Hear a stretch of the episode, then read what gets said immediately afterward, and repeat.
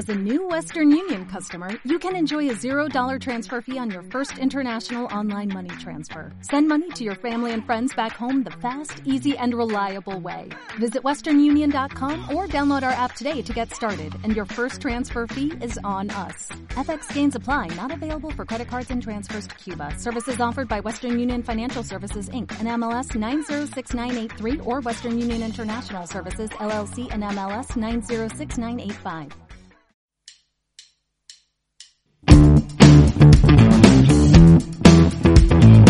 Hola radio oyentes, ¿qué tal? ¿Cómo lo lleváis? Aquí seguimos en el confinamiento, un día más, un mes más casi, y bueno, con buen humor, por supuesto. Eh, estamos, eh, seguimos emitiendo desde Radio Enlace, por supuesto, por teléfono, hacemos entrevistas y eh, estamos en el programa Mi vida dentro de casa. Este programa hace entrevistas a gente que nos cuenta cómo lo lleva, qué es lo que hace, cómo se ha adaptado su trabajo, sus estudios a, la nueva situación. Y hoy vamos a entrevistar a una chica que tiene una situación muy interesante porque tiene 17 años, le ha pillado toda esta situación en, en segundo de bachillerato y eh, tiene tiene por delante o tiene en perspectiva, no lo sabemos, no lo sabe todavía ni ella, claro, el, la EBAU, que es la prueba para entrar a la universidad. Como dice ella, en un día se juega su futuro laboral y eso pues asusta un poco. Lo que me gusta de esta entrevista es que hace un alegato a los profesores, que está diciendo que, que se han portado todos genial, que todos están poniendo eh, lo mejor de, ellos mismos y de su trabajo y de sus medios para que, para que estos chavales salgan adelante, para que no se desanimen, para que sigan estudiando. Y la verdad es que pues esta entrevista va por todos los profesores, claro que sí. Vamos a escucharla. Eh, hola, buenos días. Encantada de estar aquí. Espero que también te encuentres bien. Sí, pues muy bien. Yo, dentro de esta situación, intento llevar mi fortaleza mental al máximo e intentar, pues, centrarme en los aspectos positivos, que también los hay, aunque es difícil verlo, uh -huh. y pensar que cada momento que pasa estamos más cerca de la normalidad. Sí, sí. ¿Te parece muy terrible esta situación? Bueno, la verdad es que no es una situación fácil, es una crisis y va a conllevar un montón de consecuencias perjudiciales para todos, porque además es una crisis global, nos afecta a todos. Pero bueno, sí es cierto que todo tiene sus matices positivos y estamos poco a poco viendo la luz. Eh, pero a ti personalmente, ¿lo estás llevando bien en tu casa o te agobias un poco?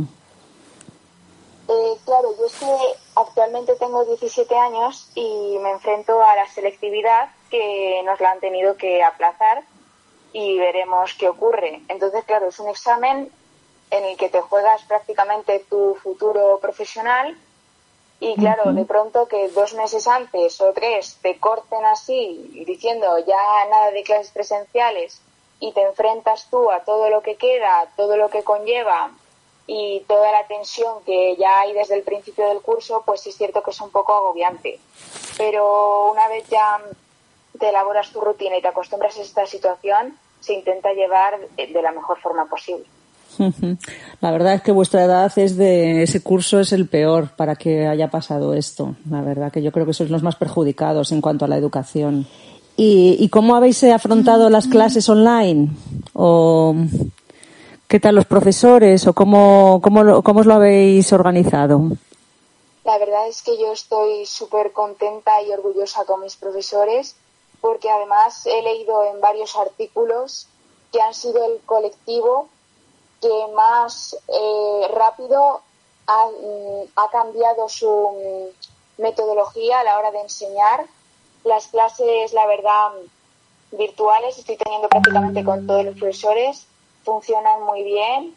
Lo que pasa es que sí es cierto que no todos los alumnos tienen medios para comunicarse con ellos, pero en lo que respecta a los profesores, tengo que decir que sí es cierto que tenemos mucha tarea por el curso en el que estamos, pero que no puedo estar más feliz, más orgullosa de ellos y la verdad es que es de agradecer todo lo que nos están apoyando, lo comprensivos que están siendo y todo lo que están colaborando con nosotros.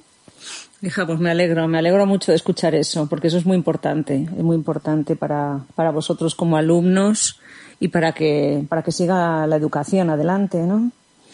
Sí. Dime, y aparte de tus estudios, bueno, estás estudiando muchísimo, imagino. ¿Qué actividades estás haciendo en casa? Bueno, pues aparte de estudiar, estoy tratando de llevar mi creatividad al máximo, desarrollando actividades originales, también estoy pasando más tiempo con mi familia, con mis padres, hablando con mis amigos. Y bueno, la verdad es que todo el apoyo que se está generando hace que me sienta muy arrepada y feliz dentro de lo que cabe. Hablas mucho con tus amigos, ¿no? Sí, sí, la verdad es que mm, es muy agradable ver cómo, aunque sea a través de una pantalla, puedes verlos, los ves sonreír eh, nos animamos entre todos, aunque bueno, por nuestras circunstancias estamos un poco consternados, pero sí resulta agradable y es una forma de que la mente también se distraiga de, todo. Hombre, supongo que echarás de menos las clases y el ver a, a, tu gente, ¿no? Muchísimo. De hecho, uno de los dolores internos que peor llevo es la nostalgia. De hecho, a veces cuando recibo correos de profesores y veo los pobres, el estrés burocrático que tienen, los que están trabajando, los apuntes que nos mandan, de verdad que es que, madre mía, me da un, un estrés y una emoción por ellos, Dios mío. Yo creo que esto también nos va a servir para entablar mejores relaciones entre profesores y alumnos, a valorarnos más entre nosotros y pues también eh, agradecerlo más siempre. Qué bien. Me alegro mucho de que, de que pienses así y que valores el trabajo de los profesores, la verdad. Eh, dime una cosa, ¿hay, alguna actividad que estés haciendo en casa que no la harías si no estuvieses en esta situación? Bueno, la verdad es que sí, porque gracias a este tiempo confinada estoy aprovechando para hacer limpieza, que bueno, no no es que no haga de costumbre, sí, pero ahora una limpieza a fondo, ya que hay tiempo, y me estoy organizando, he encontrado varios libros y juguetes que pienso donar a hospitales cuando todo esto termine.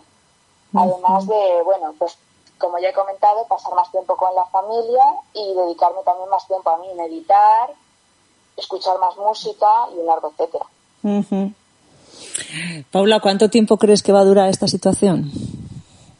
Bueno, la verdad es que no es algo fácil. Yo estoy leyendo bastantes artículos para ver cuándo vamos a salir de aquí. Y si es cierto que yo concuerdo con teorías como la de Martín Barsovsky o varios estudios que está haciendo la UPV y vamos a ver, mm, según lo que he estado leyendo, las premisas son que en mayo la situación se ve regulando y yo calculo que para mediados de mayo o a lo largo de todo el mes muy progresivamente nos van a dejar ir, salir, eh, ir saliendo a la calle. Eh, ¿Qué tienes que decir de la reacción de la sociedad? ¿Cómo, cómo, la gente apoya un poco esta situación? Bueno, la verdad es que la reacción social ha sido impresionante, todo el apoyo, donaciones que están haciendo, los aplausos, el humor, la responsabilidad. Es impresionante, me parecen acciones preciosas, impecables. Este va a ser un acontecimiento que de alguna forma va a abarcar nuestra historia especialmente en mi juventud.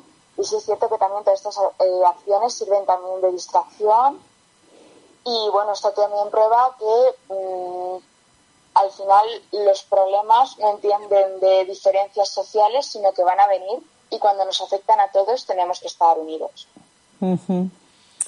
Muy bien. Eh, ¿Hay algo más que quieras decir?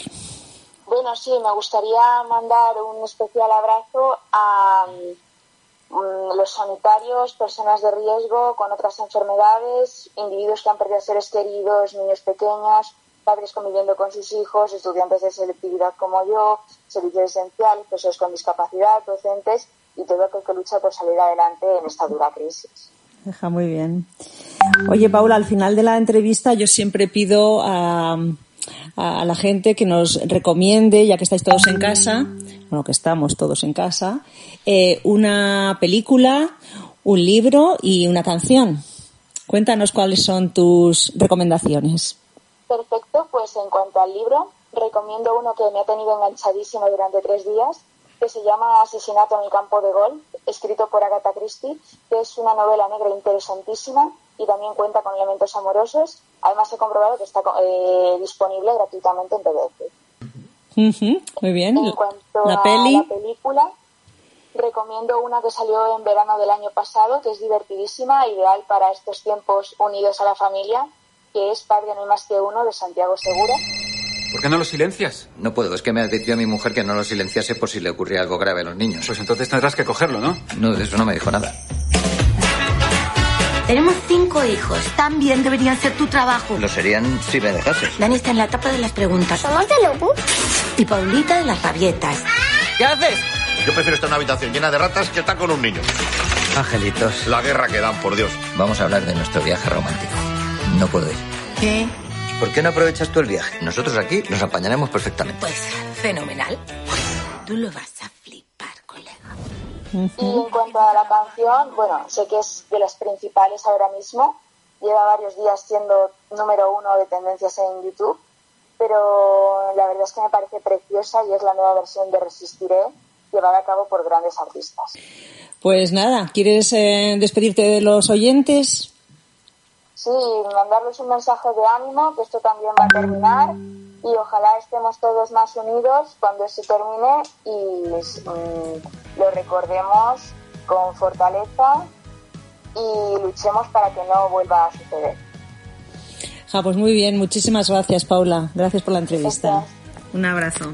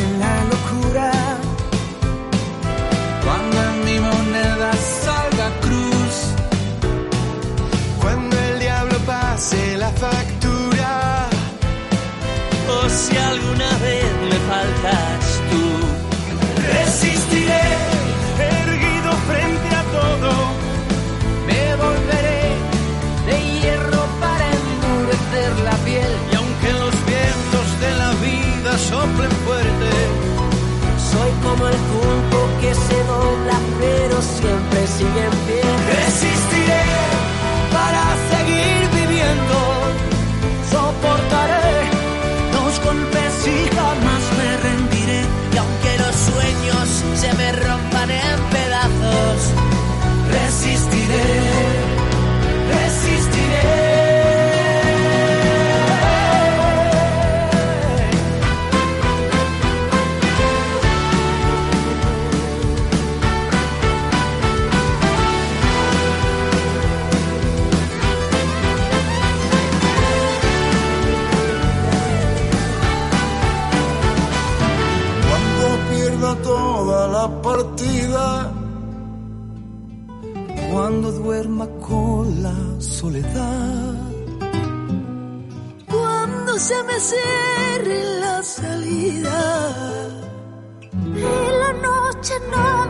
no me